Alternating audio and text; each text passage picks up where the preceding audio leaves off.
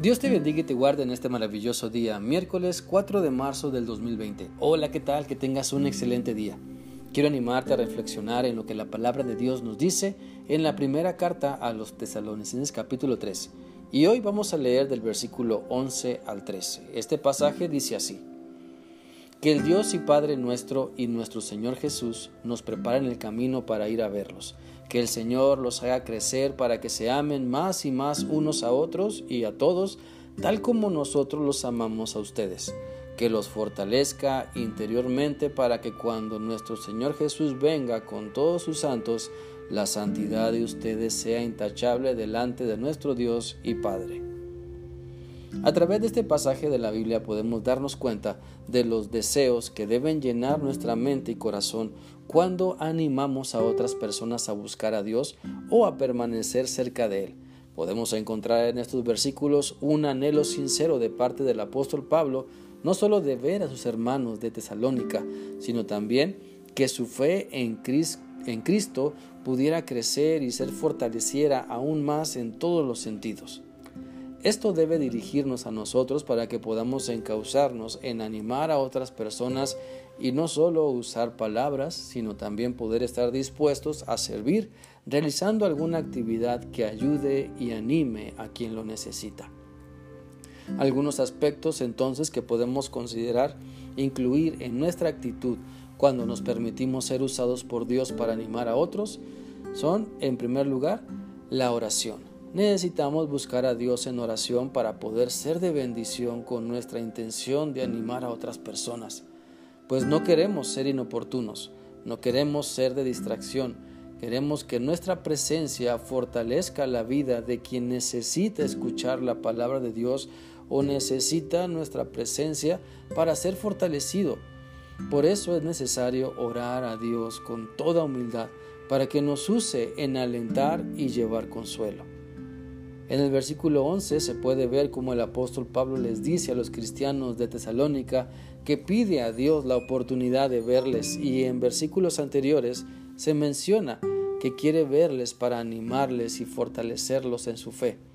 De igual manera es importante siempre someternos a la dirección de Dios cuando intentamos animar con la fortaleza del Señor a otras personas que han pasado o están viviendo alguna crisis difícil. Permitamos siempre que el Espíritu Santo nos dirija a usar las palabras, la actitud correcta ante cualquier necesidad, pero reconozcamos que tenemos que orar a Dios pidiendo su dirección. En segundo lugar, otro aspecto que debemos considerar cuando queremos ser usados por Dios para animar o ser instrumentos, ¿verdad? De Él, es eh, ser un instrumento bueno para que otros maduren. El versículo 12 menciona que el anhelo del apóstol Pablo para la iglesia de Tesalónica era su madurez, su crecimiento espiritual. ¿Para qué? Para que el amor de Dios pudiera fluir de manera natural en ellos. Por lo tanto, debemos ponernos en las manos de Dios para que nuestras palabras, nuestra actitud muevan a las personas hacia su crecimiento en Cristo, hacia su madurez espiritual que otros avancen y crezcan y salgan adelante de la mano de Cristo debe ser nuestro anhelo, debe ser nuestro deseo. Debemos servir a Dios para que muchas personas más crezcan y tengan una profunda relación con Dios. Pero necesitamos ser ejemplo de ello.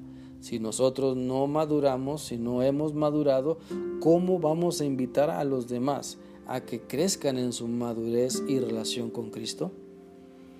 Nunca busquemos animar solo para sentirnos bien nosotros. Nunca busquemos animar para que hablen bien de nosotros. Nunca busquemos la fama y la fortuna, porque descubriremos que esa es nuestra perdición y la de muchas personas más.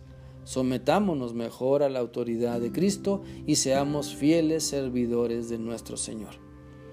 Un tercer aspecto a considerar cuando queremos ser usados por Dios para animar a otros es fortalecerles para que vivan en santidad.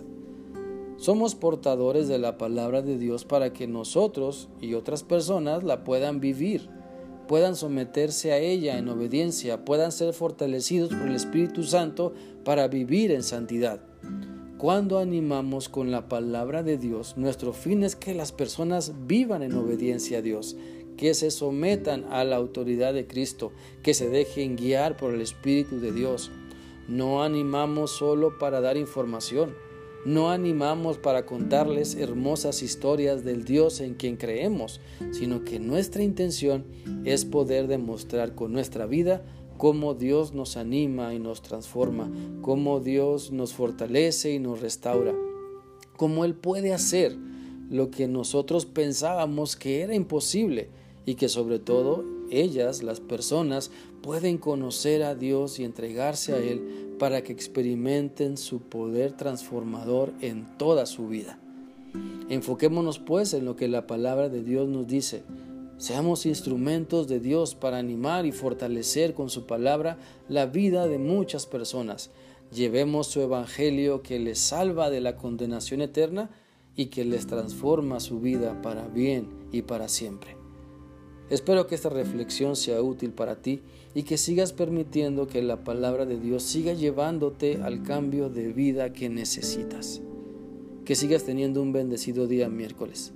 Que Dios te bendiga. Hasta mañana.